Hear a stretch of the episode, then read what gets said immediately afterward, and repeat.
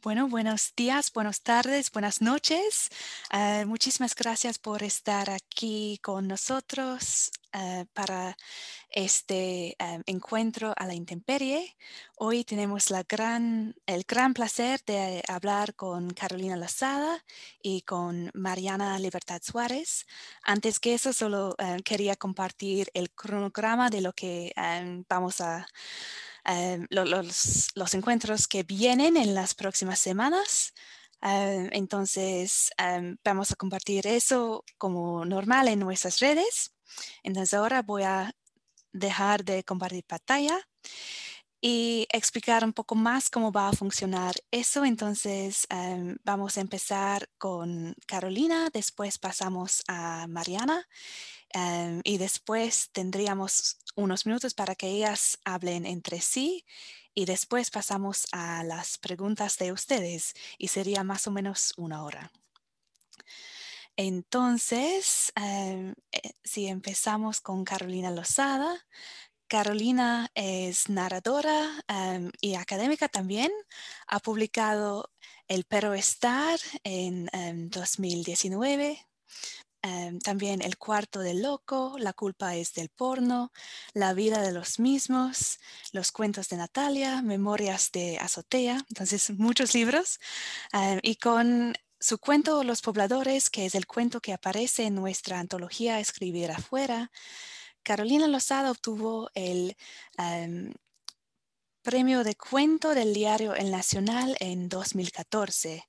Vive ahora en Mérida, en Venezuela, entonces hablamos de escribir afuera, pero es una, un cuento de afuera que se escribió adentro. Y es así como em, quiero empezar la conversación, pero antes de eso, sí, Carolina, si puedes em, leernos un, fragmento del cuento.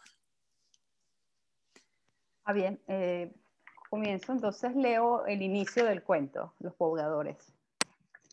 Bien. El último en irse fue el señor Kobe, el herrero. Desde la ventana lo vimos tomar el camino empedrado que conduce al puente. En sus manos llevaba las pesadas herramientas. En el morral, sobre su espalda, cabían las mínimas pertenencias personales. No volteó para mirar lo que dejaba. Pocos lo hacían. Sus pasos se perdieron junto a su tos seca tras la neblina de esa mañana. Antonio se alejó de la ventana y me pidió que hiciera lo mismo. Se te van a secar los ojos, me advirtió. Me quedé un rato más frente al cristal observando cómo nos quedábamos solos, cómo nos íbamos haciendo limbo. Antonio se devolvió al taller y continuó la tarea diaria, aprendida desde hace tantos años la hechura de miniaturas en madera, los juguetes de algunos coleccionistas. Él fabricaba y cargaba de pulir las piezas. De ese trabajo vivíamos. Por esa razón, recibió tanto la despedida del señor Kobe, el herrero. Del señor Kobe. El herrero se ocupaba de hacerle ciertos remates a sus trabajos. La noche antes de que éste se marchara, Antonio le pidió que se quedara trató de convencerlo de que los tres podríamos continuar adelante a pesar de lo que sea que estuviera sucediendo fuera. Ya nadie viene a comprar tus juguetes, le recordó Kobe. Y en el pueblo no queda gente para ofrecerle mi trabajo. Aún peor, no queda gente para que este lugar siga existiendo. Sentenció. Y todos nos, nos quedamos en silencio. Nuestro único vecino trató de persuadirnos para que también nos fuéramos. Seguramente en otros sitios necesitan carpinteros, jugueteros, insistió. Pero Antonio ya no lo escuchaba y prefirió pedirle que se largara de una vez. Mi marido no quiso despedirse, tampoco aceptó la mano que le deseaba buena suerte. Algún intento de sonrisa se me dibujó entre los ojos aguados al abrirle la puerta para que saliera de casa por última vez el último amigo. Esta es la primera página del cuento, la primera parte.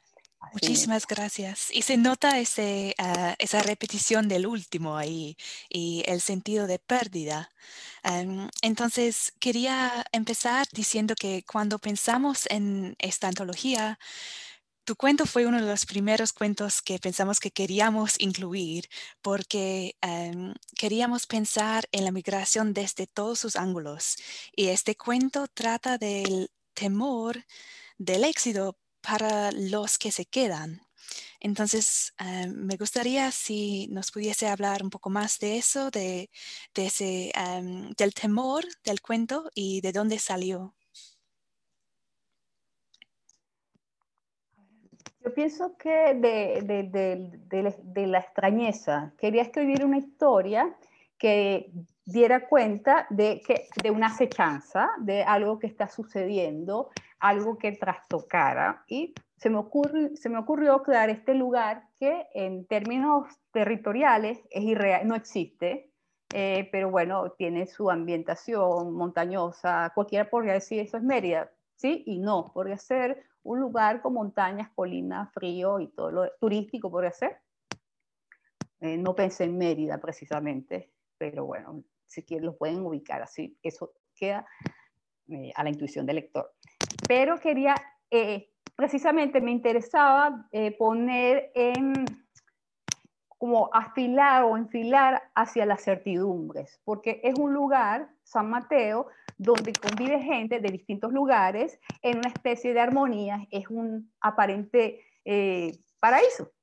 Y eh, quería jugar con las certezas, como de, esas certezas, de esos posibles paraísos, pues cualquier cosa lo puede derrumbar. Hay una acechanza que no sabemos qué es, yo tampoco lo sé. Cuando lo escribí, que fue en dos, bueno, antes de 2014, ganó el premio 2014, pero ya tenía más tiempo no estaba pensando ni en una acechanza política, ni un miedo político, ni en un miedo pandémico, que luego se fuera entendiendo así. Yo insisto, no lo hice con una firmeza, sino bueno, dejar como el espacio a la intuición. ¿Qué pasa ahí? No sabemos. Pero a mí más terror me causa, de, más que lo que está acechando ahí, es lo que puede suceder después cuando al final del cuento, bueno, voy a hacer spoiler, lo siento, porque ya, eh, al final del cuento quedan estas personas que están trastocadas, obviamente, trastornadas, y se inventan toda esta idea de crear vecinos como especies de muñecos de madera. ¿Qué va a pasar cuando Antonio eh, hace como una especie de refundación, una utopía? Eh, le tengo terror a las utopías. Entonces, a mí eh, me, queda la acechanza, aparte del miedo que va sacando esta gente, que no sabemos si es un, problema de salud, de una epidemia o un régimen político que está acechándolos, eh, ¿qué va a pasar luego eh, con Antonio, su esposa y su hijo fantasma? Un nuevo héroe, van, a van a refundar un país, un territorio. Esa, esa era mi idea con los pobladores. Gracias. Sí, mencionaste el paraíso y para mí parece que ese paraíso viene, como dices, de las relaciones entre las personas y parece muy importante en el cuento em, intentar salvar estas relaciones, aunque ya em, se ve muy pronto cómo las personas pueden hacer daño a otras personas. Pero es nuestra protagonista quiere evitar eso y como em, intenta hacer todo lo que puede hacer para mantener, aunque sea un fantasma, o una fantasma de estas relaciones. Entonces, estabas pensando mucho en, eso también, en, la importancia de em, las relaciones humanas, las relaciones también eh, familiares. Ciertamente eh, pensaba en esto de cómo, ah, volviendo a existir, la idea de un lugar utópico o perfecto, y al final, pues los paraísos sabemos eh, son imposibilidades, eh, puede haber una convivencia muy fraternal y de pronto algo lo puede trastocar y podemos terminar, podemos terminar en una masa linchando a, a un vecino porque nos interesa quedarnos con la comida que tenía el vecino, podemos terminar acusando al vecino o a la familia, podemos terminar siendo delatores. Entonces, la fragilidad de las relaciones humanas, pues sí, era parte de lo que quería mostrar y de las certezas. O sea, yo le tengo terror a la idea de lo perfecto, de lo paradisiaco, de esas promesas de felicidad comunal, comunitaria, colectiva. tal vez en el fondo también mostrar un poco cómo podemos, con algo muy breve que nos trastoque, pasar de ser muy civilizado a irnos hacia lo primitivo y bueno, vamos a comernos la carne del vecino porque es sobrevivencia. Sí, eso es la, em, la, fuerza del cuento, que em, en muy pocas palabras, en muy pocas páginas, va del, em, del paraíso a lo peor que las personas pueden hacer. algo que noté en el cuento también es que la protagonista no quiere irse de este lugar porque es ahí donde murió su hijo. Y por casualidad o porque es un tema que a los, otros em, les parece muy importante también. Tenemos varios cuentos en que la muerte de em, un familiar o un hijo o un padre eh, ancla a la, protagonista a su tierra. Em, ¿Puedes decirnos un poco más sobre eso? Bueno, en principio pienso, ella, ella es una mujer obviamente trastornada, tiene un, un papel ciertamente pasivo, es la ayudante de su marido, eh, el hijo muere, eh, eso la fe, recuerda que la mayoría de estos habitantes no son de ese lugar, es como una especie de comunidad ideal que, en las que se dedican a vivir, viven del turismo y la cosa, eh, pero esta mujer pues sí, perdieron un lugar donde se sentían bien, entonces se los quieren desarraigar, los quieren echar, pero ellos quieren seguir en ese, lugar porque quizás su raíz, eh, eh, que no es su raíz, quiero decir, no nacieron ahí, pero en el caso de, eh, de, la, de la madre, que ni siquiera tiene nombre, pues su arraigo es un fantasma, ciertamente. Y también, pues, está, digamos, atada a su esposo. Pero es, eh, lo curioso en esta historia con, con, con, este personaje es que ella, a pesar de esa pasividad, una vez que ella empieza a trastornarse aún más, que comienza a visitar los vecinos que son fantasmas porque ya no están, eh, ella, hay una especie de extraña liberación, pero que viene de un proceso de locura. Eh, hasta una liberación sexual cuando juguetea sexualmente con estos juguetes. Entonces eso es lo que me interesaba mostrar en ella como eh, una mujer con buenos ciertos. Son personajes en general pues trastornados. Pues. Eh, ese encierro también los trastornó, ese paraíso aparente los trastornó. Sí. Es muy interesante que dices que ella no tiene nombre, porque en el cuento de Mariana el nombre de la protagonista es muy importante para ella y vamos a hablar de eso. queríamos preguntarte si, si el cuento viene de una colección y cómo funciona dentro de esa colección y ahora que el, cuento ha tenido muchas vidas diferentes, ¿cómo ha cambiado tu opinión del cuento o tu no opinión, pero cómo piensas del, del cuento. Los pobladores es mi hijo errante, porque una vez que él gana el premio nacional, lo publica el periódico, luego los varios portales, revistas y, y, ha aparecido en varias antologías eh, y, y, traducciones. Y es muy curioso porque no, él no pertenece a ninguno de mis libros de cuentos. Entonces, yo lo veo así como que él decidió ser errante. En algún momento entrará en un libro que debería llamarse Los pobladores para darle un lugar a, a, a ese muchacho un poco que está, está, está en todas partes y al mismo tiempo no está en ningún lugar. Pero de hecho, algunas personas solamente me, han leído con los pobladores y me reconocen por los pobladores y no saben nada más de, mis otros libros. Pues. ¿Dirías que tus otros libros son bastante diferentes entonces? Eh, eh, los, primeros, sí, como siempre. El, primero ni siquiera lo nombro ya. O sea, ahí no están en, el currículo. Eh, era otro tipo de escritura. El segundo tiene otro tono. El tercero perdón, La culpa del porno es un, es un, un, libro con el que me divertí mucho, donde lo grotesco, eh, lo políticamente incorrecto está. Y luego vino, vinieron dos libros que, bueno, ya sí ahí, se ensombrecieron un poco, por, obvio, por el insidio propio que estoy viviendo, que es El cuarto de loco y El perro estar.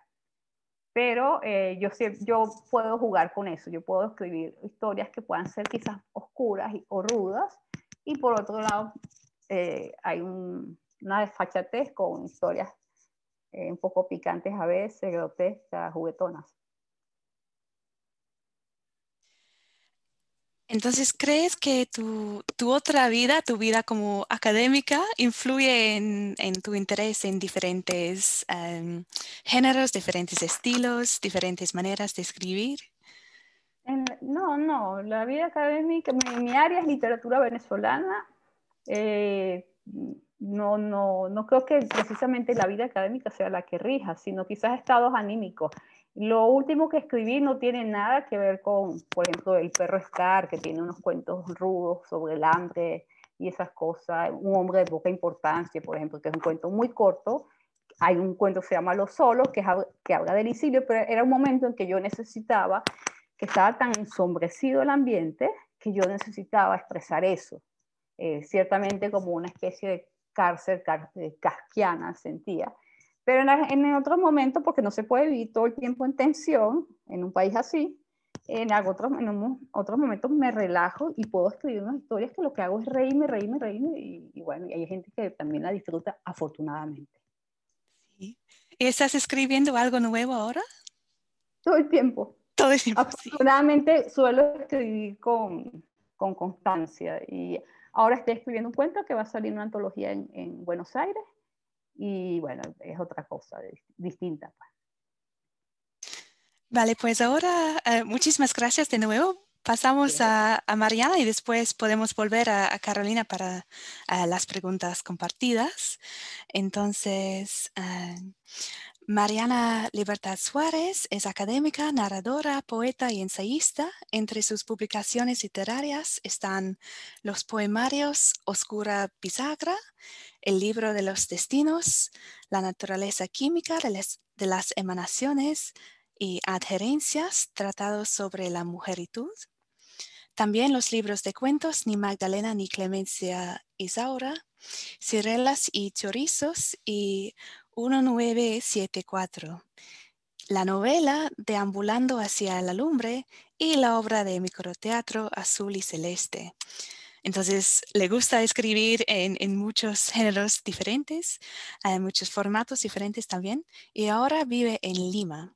Y su cuento que aparece en nuestra antología se llama El Premio, eh, Carolina y, Mariana son vecinas en nuestra antología porque las dos tratan con un toque de, fantasía y también de temor em, el éxodo, aunque como dice Carolina en, los dos cuentos no sabemos exactamente de dónde se va em, y son cuentos bastante diferentes, pero em, si las los dos cuentos nos dan este toque de, horror y fantasía y distopia,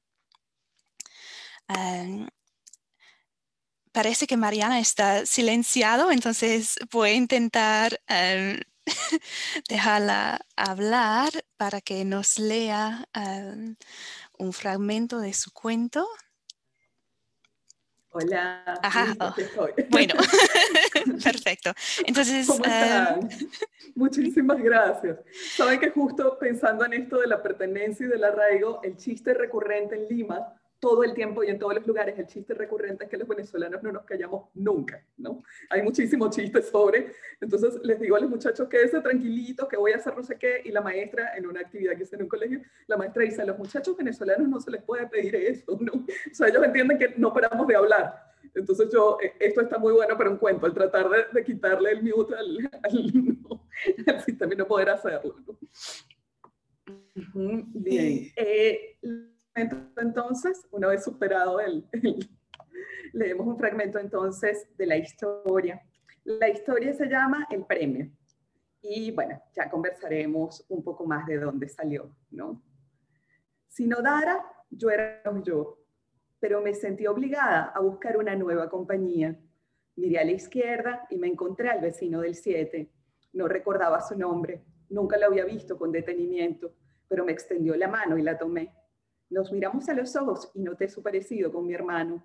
Su nariz ancha y sus ojos, oscuros se parecían tanto a los de Daniel que sentí una confianza profunda hacia ese desconocido.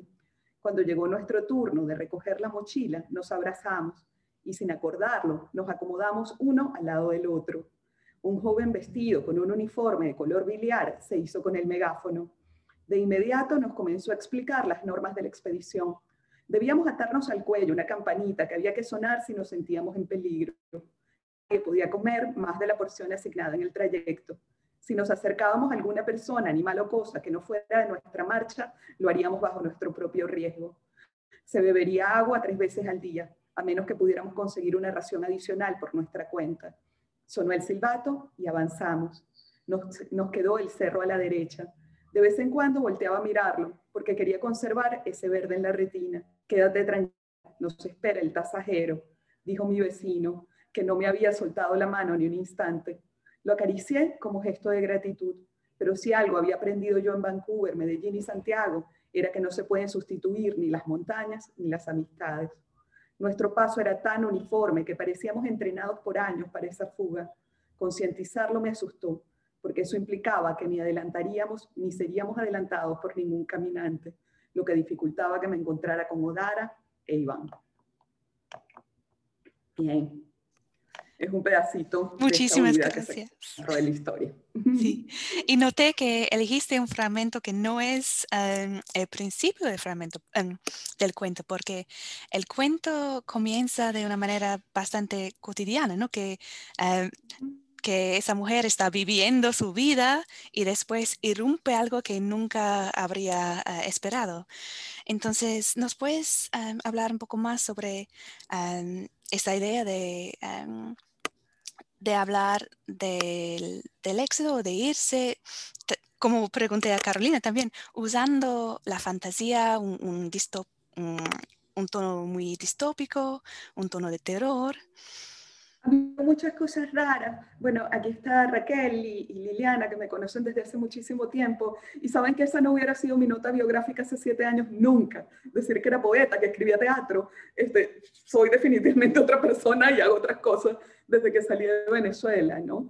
Y ahora, más tiempo, veo en perspectiva que, que necesitaba darle un lugar necesitaba decir eso que me estaba pasando y la escritura académica y la narrativa eventualmente me resultaban insuficientes, ¿no? No, no lograba eh, este, eso, empecé a escribir poesía y a preguntarme por cosas que estaban pasando, ya, ¿no?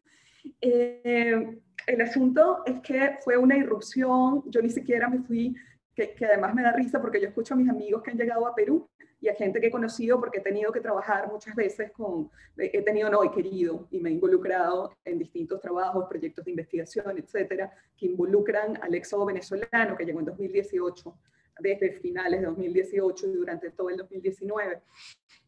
Y este, eh, el, asunto es que eh, he tratado, como siempre, de entender, ¿no? Porque son procesos muy distintos, lo, que yo vivía a, lo que fue esta historia, ¿no? He tratado de entender y este, yo venía por seis meses, escucho cómo esta gente cuenta lo que decidieron llevarse, lo que podían cargar, los que se vinieron caminando cargaban lo que podían levantar el peso, el peso y caminar 3.000 kilómetros.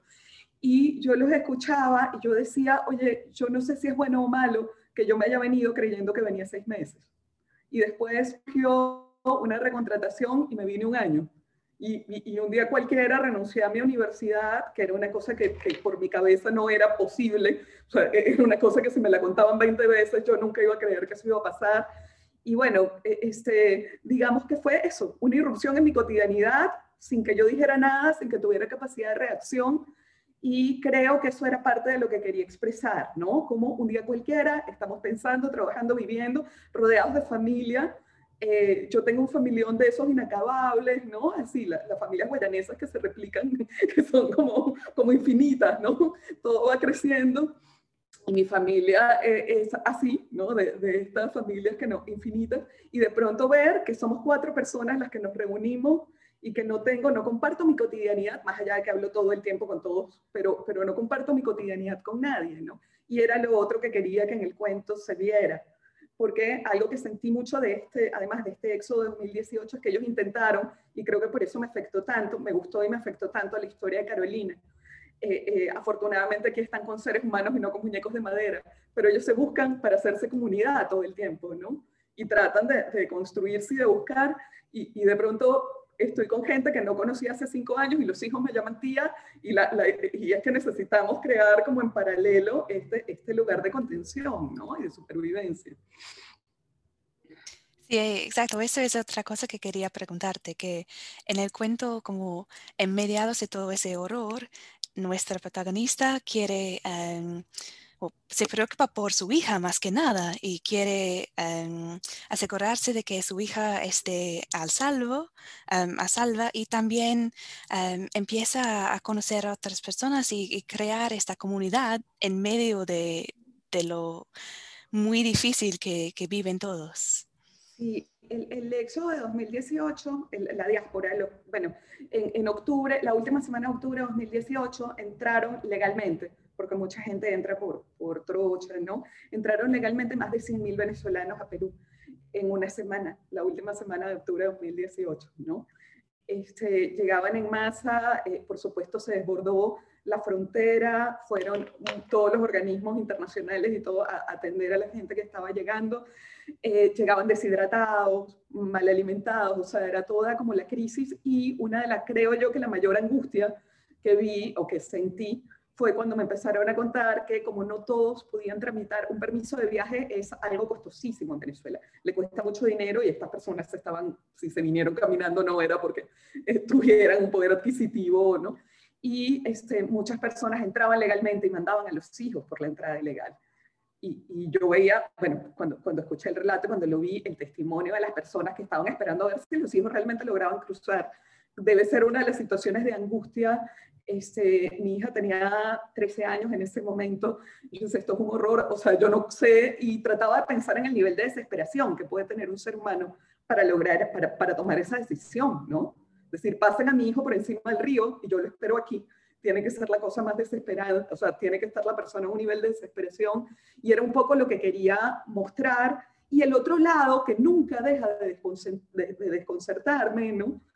Que era ver a la gente ese diciembre a las personas que vivían en el refugio dándose abrazos y cantando. Y yo pensé, ¿cómo es posible que esto también pase? ¿no? Eh, eh, era, algo, era algo muy desconcertante. ¿no? Y bueno, voy entendiendo un poco cómo se manejan los vínculos, cómo reacomodamos nuestras emociones, ¿no? Y, y, bueno, un poco era lo que quería proyectar en la historia.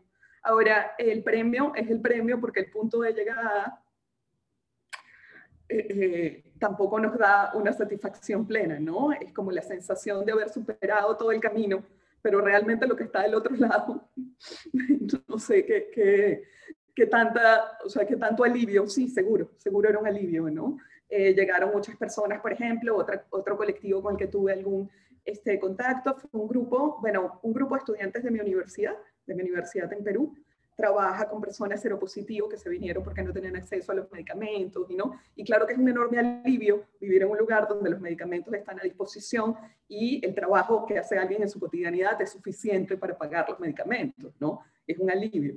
Pero pasar por ese trance, lejos de la familia y lejos no sé qué tan premio, entonces están como los dos polos de la, de la, de la situación, ¿no? Y, bueno, creo que nunca, y, eso sí siento o espero que se que haberlo plasmado en el cuento, creo que nunca está la tranquilidad, la serenidad no regresa, ¿no? Una vez que empieza la fuga. Sí, eso es lo que quería preguntar después, que se, ve en el cuento que nunca se puede superar esta experiencia, aunque llegue al, país nuevo, al, a un lugar donde puede estar más o menos tranquila, todavía está pensando en, su, su, temor, sus preocupaciones, que no puede o siempre tiene que pensar en Em, dónde está ahora y em, intentar olvidar lo que le ha pasado. Y, por ejemplo, otra cosa que es linda, lo de pensar en estar ahora. Y bueno, y como le comentaste hace un ratito, yo también quería decirlo, ¿no? Eh, los venezolanos somos extremadamente creativos poniendo nombres, ¿no? Nos, nos llamamos de casi cualquier manera. Este, y, lo sabemos y se siente mucho cuando salimos del país Hace poco estaba en una actividad con unas maestras, me pasan la lista de los maestros de Lima y hay una maestra que se llama Dayana Michelle. yo dije, ella es venezolana, ¿no? Me dicen, ah, ¿la conoces? Yo no, no la conozco. Sí, se llama Dayana Michelle, es venezolana y en efecto era, ¿no? Este, y este, somos muy creativos poniendo nombre. Y recuerdo que en, una, en, uno de los proyectos en los que participé, eh, yo les pedía, cuando me entregaban la ficha escrita, les pedía que me dijeran cómo decir su nombre, ¿no? Porque bueno, porque sé que, que podemos encontrar, ¿no?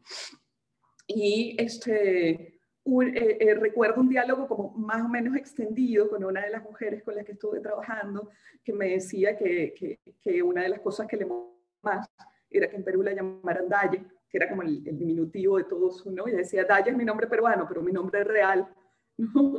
Y, me pareció que era muy importante eso de conservar el nombre real, porque es como lo que le queda pese a haber ya tener un nuevo nombre y una identidad y tener amigas, tienen una cooperativa súper linda, les ha ido muy bien. Este, pero, y, bueno, el, el, proceso de integración en ciertos sectores de Perú ha sido como, eh, digamos, de la comunidad.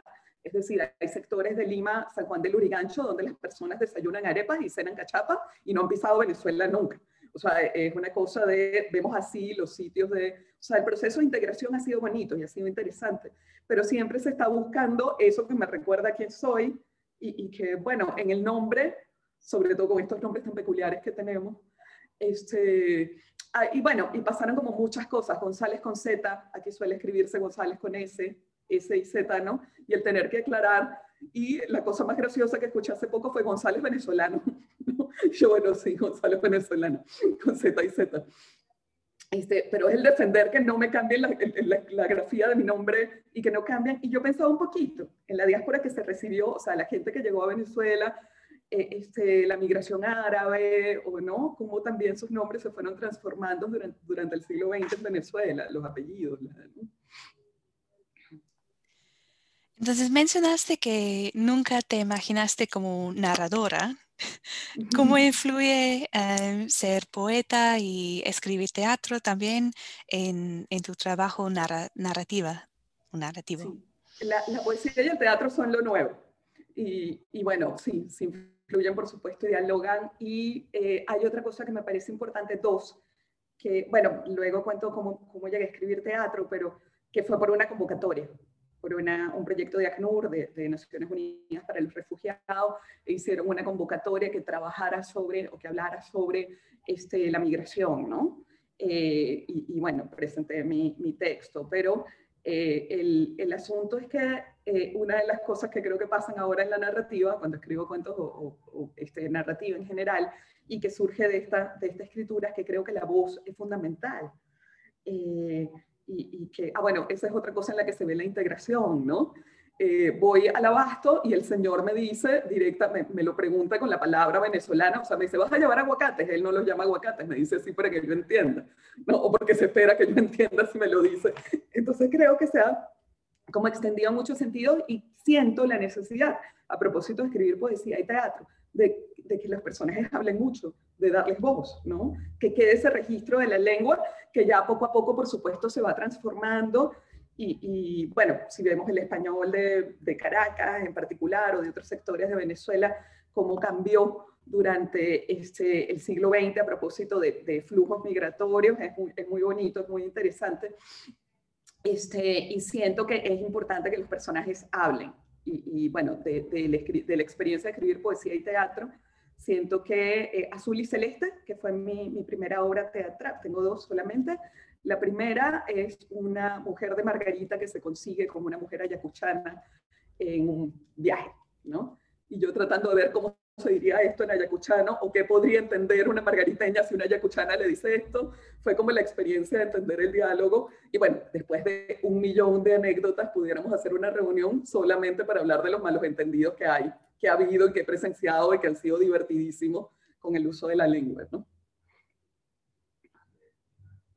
Estaba escribiendo cuando dijiste esto, porque cuando dijiste malentendido estaba pensando también, volviendo al, al premio, que eh, parte del cuento es exactamente con dos personas que tienen que estar juntos pero em, tienen personalidades y em, maneras de comunicarse muy diferentes. Y eso viene también de em, tu experiencia de, ver como los venezolanos en, Perú, por ejemplo. De ver cómo, cómo a veces las variables ¿no? del lenguaje eso, generan unos malos entendidos y dan muchísima risa, o, a veces terminan en risa o en, ¿no? Y este, después el descubrir que muchas cosas, eh, eh, digamos, que dábamos por sobreentendido nombres o palabras no funcionan, ¿no? Expresiones que para nosotros son absolutamente cotidianas y suenan este, groserísimas o, muy mal, o, de muy malos modos. Eh, ya va, es el chiste recurrente, cada vez que alguien habla, un venezolano habla, le responden ya va, parece que, que, lo decimos todo el tiempo, yo todas las oraciones y lo vine a descubrir ahora. Ese, y claro, lo interesante es que Daniela está recién salida de casa. Eh, Daniela acaba de salir, salió en contra de su voluntad. La migración se le apareció en la sala de su casa, ella no la eligió no fue una decisión consciente, eh, este, consciente ni razonada y, está defendiendo su derecho a hablar y a, su nombre y a, decir las cosas como le sabe decir.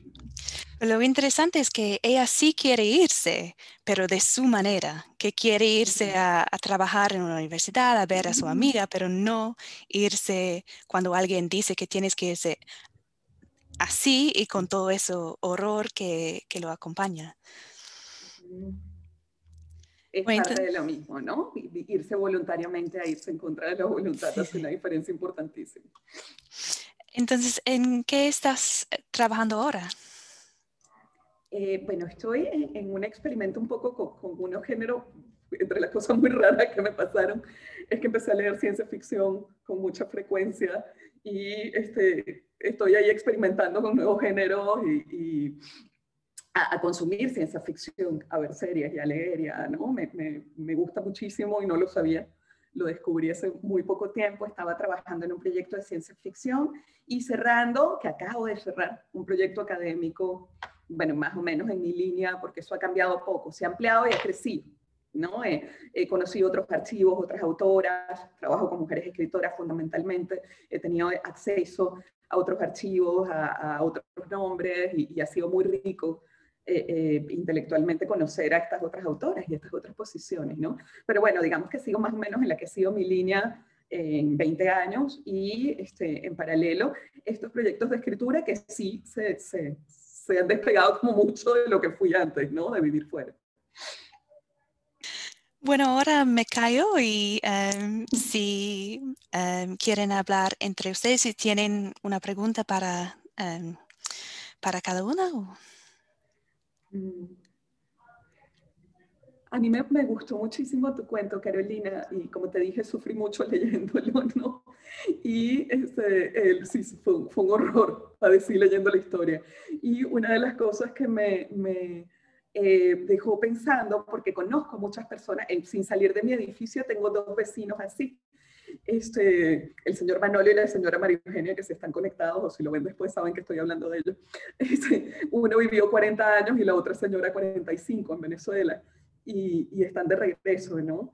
Y el hecho de que tus personajes sean extranjeros, que se hayan vuelto a ir, eh, fue una de las cosas que me inquietó, porque yo sé que ese sufrimiento, el de ellos en particular, eh, este, es muy, muy, muy este, personal, tiene como rasgos muy personales porque creían que asentándose en otro lugar y haciendo familia y haciendo historia habían solucionado algo, ¿no? Y, bueno, y el tener que regresar, que es una nueva migración, es... Bien, eh, sí, la cuestión ahí es que no sabemos si van a regresar a su lugar de origen, si van a quedar errantes, que es precisamente eh, lo que aparece en tu cuento, esa errancia, ese salir obligados, porque una cosa es que tú decides, como tú dices, irte a otro país a emprender estudios, a, algún otro mejoras de vida, trabajo, lo que quieras, o una experiencia, estar un rato afuera. Otra cosa es que tú lleves una vida normal, en cierto, de todas las parámetros latinoamericanos y que de pronto pues te echen.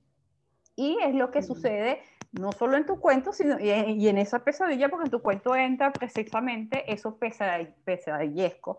Y es muy curioso porque tú agregas elementos de una lengua extranjera y en el cuento que se leyó la semana anterior también se integra otra lengua extranjera. Entonces ya uno ve cómo va interactuando los venezolanos que están por fuera, cómo, bueno, se van apropiando de, eh, no solo de la lengua, también eh, la acentuación, el, acento, por ejemplo, tu, tu, tu, pronunciación sigue siendo muy venezolana, pero uno oye a otros autores que ya vocean si están en Buenos Aires, algunos más matizados que otros, eh, los que van a Colombia termina siendo, de caraqueños, terminan siendo muy andinos, casi que hablan de usted.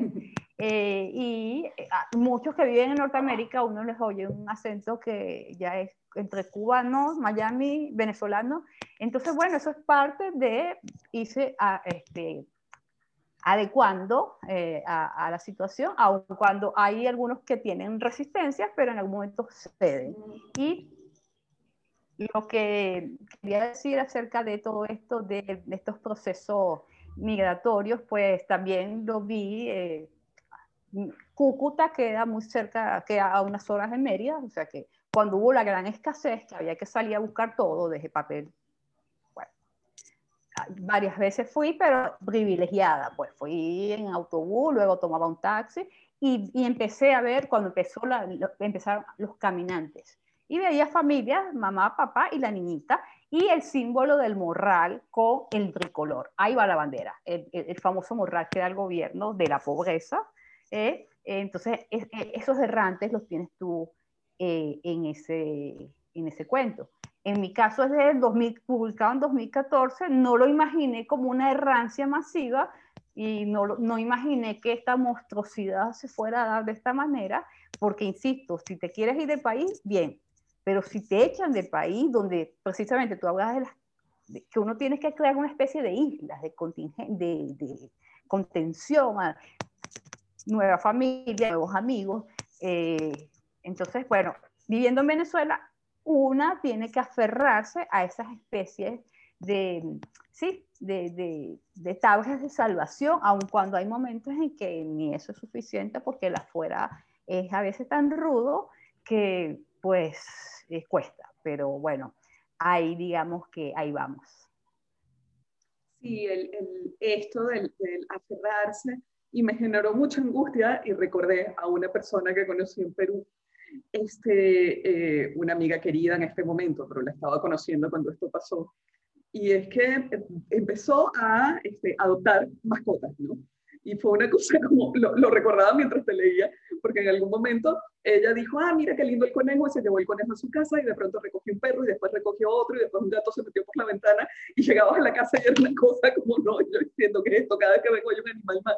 Y había no sé cuántas mascotas y eh, en algún momento, bueno, por supuesto, estamos hablando de, un ser vivo, ¿no? Pero yo pensaba en los muñecos de madera y en cómo buscamos poblarnos y conseguir e inscribir ese afecto que tenemos hacia algo en un símbolo o en alguna, ¿no? Y bueno, este, fue un poco la historia, ¿no? Lo otro que me, me, gustó mucho de tu cuento y que me hacía pensar, porque yo quizás tengo referentes como muy fuertes y lo, lo inscribía todo el tiempo en cosas que he visto y no, me hacía pensar en la Venezuela del siglo XX justo que, que, que no fueran hispanohablantes, ¿no?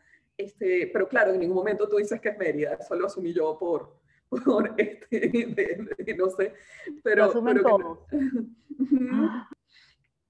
pero yo viendo a estos señores que venían de un lugar y de otro del mundo que no eran hispanohablantes y que habían coincidido en este lugar del mundo, ¿no?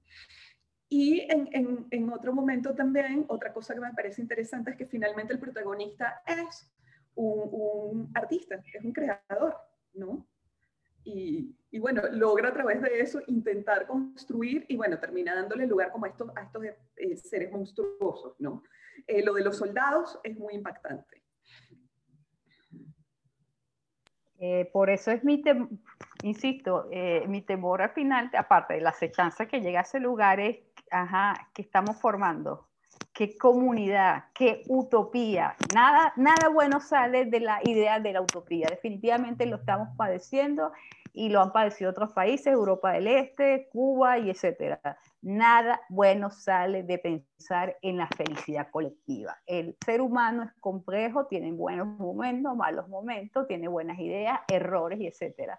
Entonces esta idea de lo colectivo como eh, eh, una idea paradisiaca, pues es, y bueno, yo quería decir acá un poco también que quizás este, las influencias que tengo en esa idea de, no mostrar completamente ni decir, no, es que lo que están huyendo de un régimen, porque no lo pensé así desde, un principio, eh, quizás estas ideas me vengan, eh, me interesan mucho los autores de Europa del Este y los autores de Europa del Este y los cineastas de Europa del Este no podían contar las cosas por obviamente el sistema que tenían detrás, que era toda la cortina de hierro, los comunistas.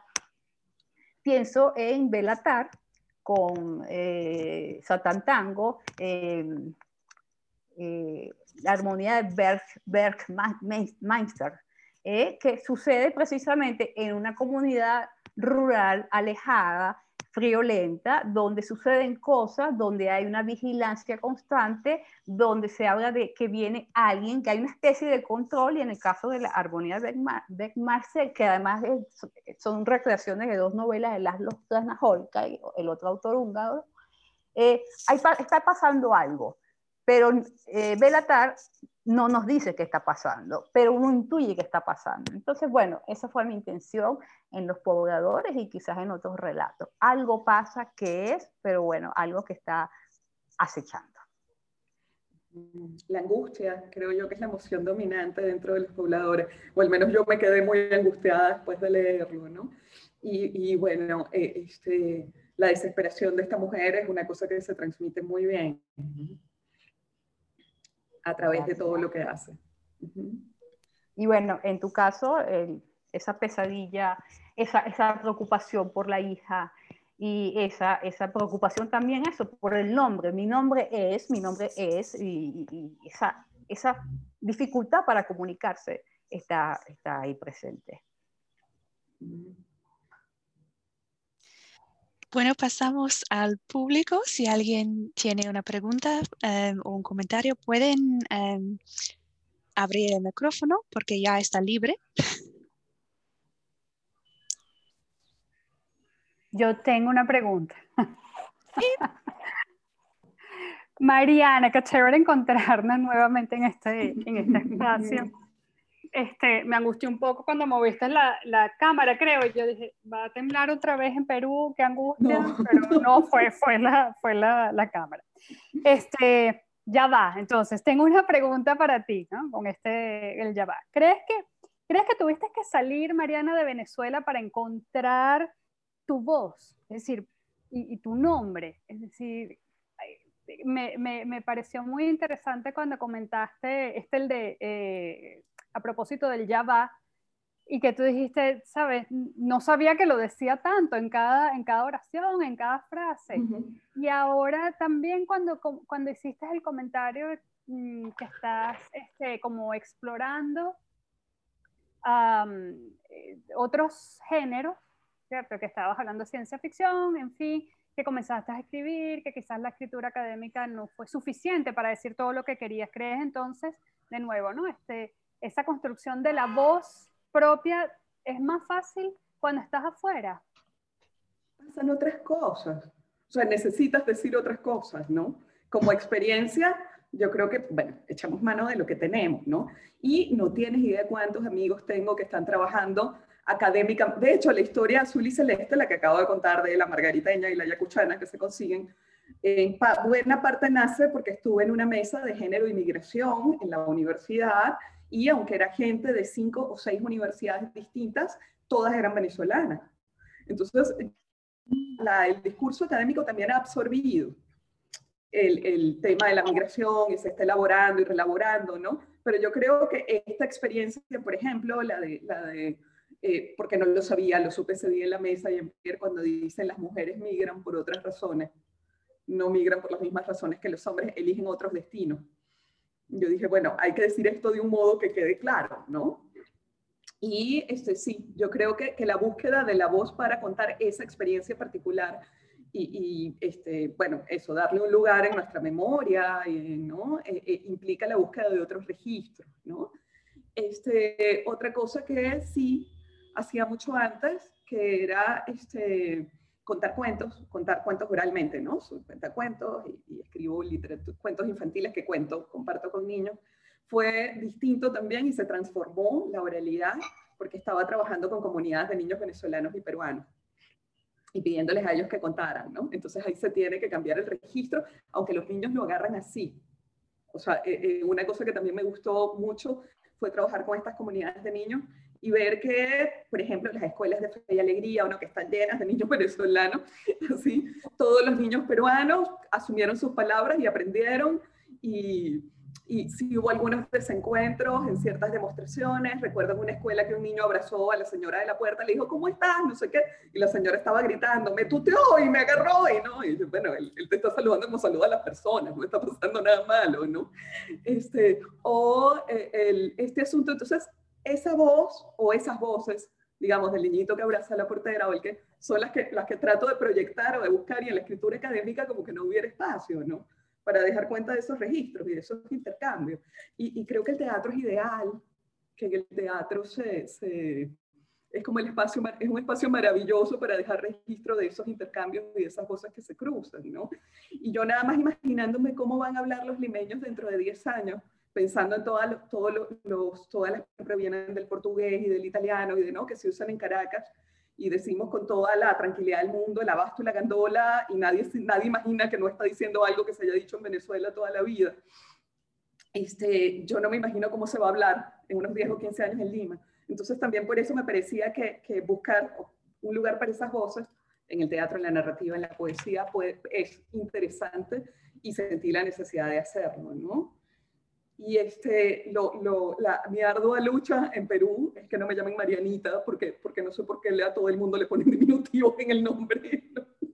Y es, es, como, como una cosa muy, ¿no? Yo me pueden decir Mariana como si fuera adulta, pero no, no es una cuestión de, así, así se llaman entre los amigos, ¿no? Yo quisiera hacer una pregunta.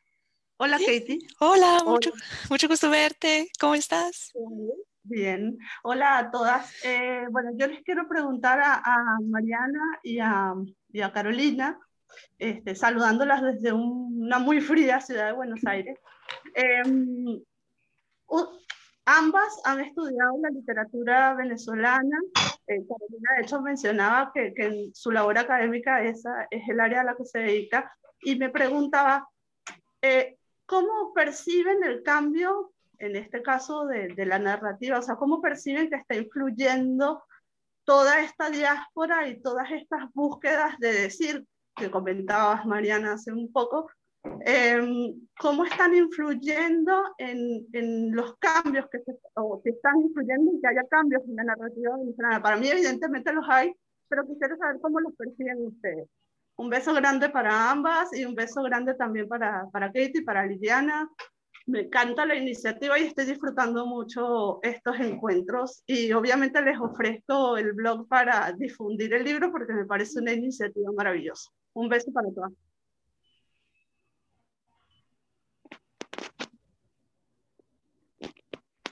Mariana.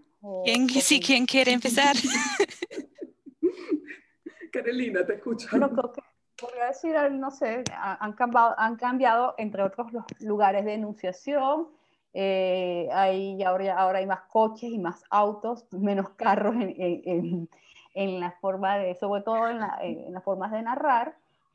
Eh, hay en algunos textos pues la idea del que está afuera, para algunos el arraigo, para otros el desarraigo, eh, esos temas que en Venezuela por cierto, eso precisamente hablando de esto, de la introducción de nuevas, de al menos frases en otras lenguas, pues no se veía.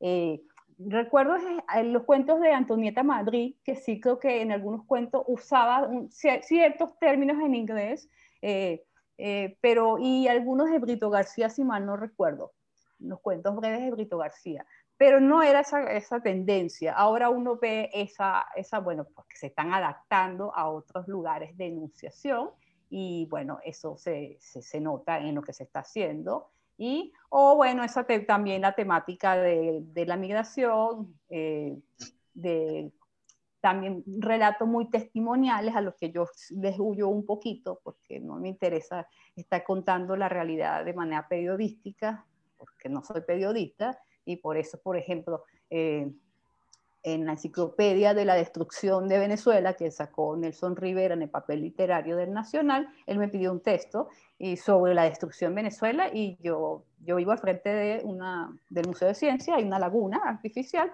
hay unas babas, hay tortugas y hay patos. Yo siempre digo, algún día voy a hacer algo con esta baba, un caimán. Y, y se me ocurrió eh, pensar en la destrucción de Venezuela a partir de ese caimán, y, y lo llamé caimanes, que se terminan comiendo todo.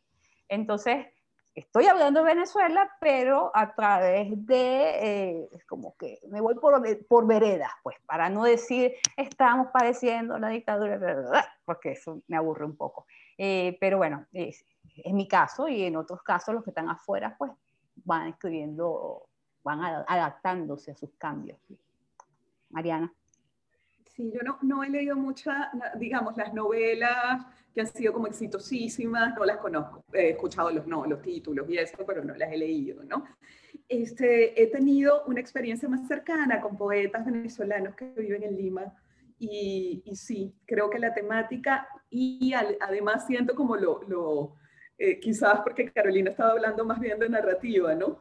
Pero yo siento como el camino inverso, como el arraigo a la lengua, en, en, incluso este, nuestro amadísimo Luis Islas, creo que amado por todos los que estamos en esta sala, el, el peruano de Venezuela, eh, habla más venezolano que nunca en su vida, nunca, o no sé si es que a mí me suena así porque escucho ahora peruano todo el tiempo, ¿no? Pero yo siento que Luis se sobre venezolanizó cuando llegó a, a Perú, este, y, y, es gracioso porque muchas veces le preguntan, ¿usted es de Venezuela, no? Porque, bueno, somos de donde sonamos, ¿no? Y, en, este momento yo siento que más bien en la escritura poética del colectivo que está viviendo aquí ha habido como mucho arraigo al, al, al venezolano, ¿no? Por darle, un, por darle un nombre, por decirlo de una manera. Y después personas que salieron hace años, décadas de Venezuela, este, porque claro, fue muy impactante estar en Lima y ver la llegada de la diáspora y ver la transformación del mapa de identidad y ver a un país en el que nunca se habían recibido migraciones, verlo lleno de venezolanos, ¿no? Este, pero, por ejemplo, Katy Serrano, que es una escritora que tiene 20 años en Perú, eh, es decir, más, tiene como 25 años en Perú, Katy, comienza a tocar el tema de Venezuela también en su escritura. Así que sí creo que ha sido, digamos, se convirtió como en algo que necesitamos pensar, ¿no? Y este, es tu doble, eh, eh, ¿cómo se llama? Tu doble compatriota Carolina, porque ella también es es de Mérida, pero este, el asunto de la, de la, de la búsqueda de los mismos, de los regionalismos, del discurso, se volvió algo importante, ¿no? En, en, creo yo que más bien se convirtió como ese lugar de residencia cuando hablamos de esta escritura en particular, ¿no? De la que conozco. Creo que Luz Marina tiene una pregunta. ¿Sí? A ver, dos. Bueno, quería felicitar este encuentro pues le quería preguntar a Mariana por esas figuras autoritarias violentas, cómo surgieron en, esa pesadilla, que son para mm. ti y a Carolina. A mí me conmovieron mucho esas figuras de madera que llenan vacíos. Entonces, me estaba preguntando por qué en la mayoría de los cuentos de la antología Venezuela no está presente como espacio principal.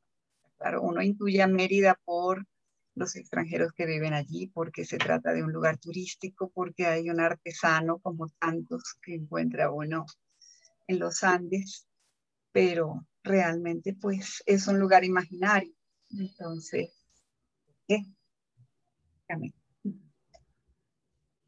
Sí, ayer, ayer justamente estaba hablando con, con una muchacha que conocí en, en, uno de los proyectos de, de, los que trabajé, que trabajé y, y, me dijo que tuvo que, que pelearse en, en, una, en un organismo de salud pública porque le decían que no la iban a operar, porque no sé qué cuánto, porque tenía la residencia vencida y, y, y era darle órdenes y decirle que se fuere, que si quería operarse, que pagara y, bueno, estuvimos como conversando, ya eso lo canalizaron a través de una ONG, pero el, el, asunto es que nunca me imaginé que una persona refugiada estuviera sometida a la voluntad de tantas otras personas. O sea, el, el, el mismo hecho, porque además la ruta, y bueno, eh, esto sería como muy largo de contar, así que lo menciono muy brevemente, la ruta que se trazó y por la que caminaban los venezolanos desde Cúcuta hasta Tumbes, estaba llena de gente que les cobraban el camino, el dinero, la comida, que no. Yo decía, ¿cuándo para? ¿En qué momento para el maltrato? ¿No? Y era todo el tiempo este, dar órdenes y decir cómo tienen que hacer las cosas y las personas tratando de someterse, aunque el, el, Estado peruano, el gobierno peruano en ese momento facilitó muchísimo el proceso migratorio de regulación, de, regularización de las personas que llegaban, este, como en este momento ha facilitado muchísimo los procesos de vacunación, pero, pero digamos que no importa mucho la orden, ¿no? La cotidianidad está llena de figuras autoritarias que le niegan, les niegan a, a las personas refugiadas su condición de seres humanos y, es algo muy, muy doloroso, muy triste. Pues igual sucede, eh, nos sucede a nosotros en nuestro propio país. Eh, la vacuna, seguimos sin vacunas, un porcentaje ínfimo ha sido vacunado, el maltrato es diario. Eh, Herta Müller habla, por ejemplo, de los miedos. Eh, dice de los miedos largos y los miedos cortos. Los miedos largos suceden estos tipos de regímenes. En el nuestro es una combinación, no se puede decir, no, que son comunistas, no, estos son narcos, un, poco de, de todo.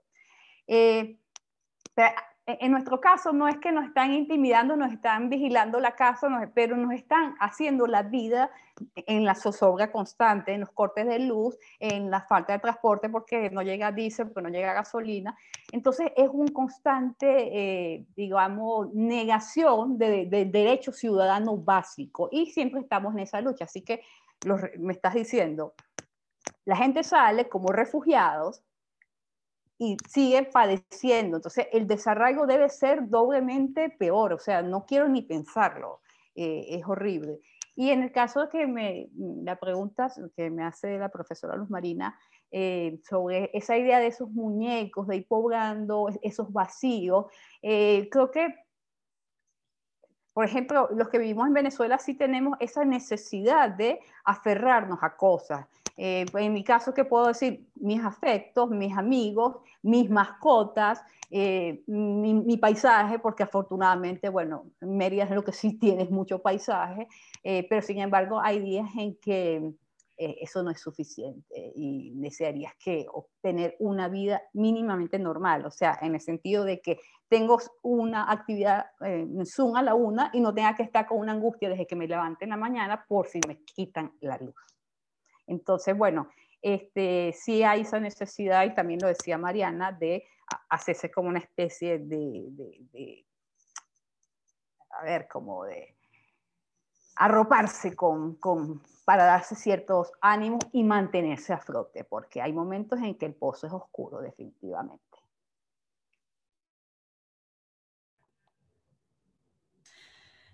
Bueno, creo que debemos ir terminando. Muchísimas gracias tanto a, Carolina como a Mariana por estar aquí, por compartir sus cuentos en nuestra antología eh, y gracias a todos y todas también por eh, estar aquí hoy y, sus preguntas.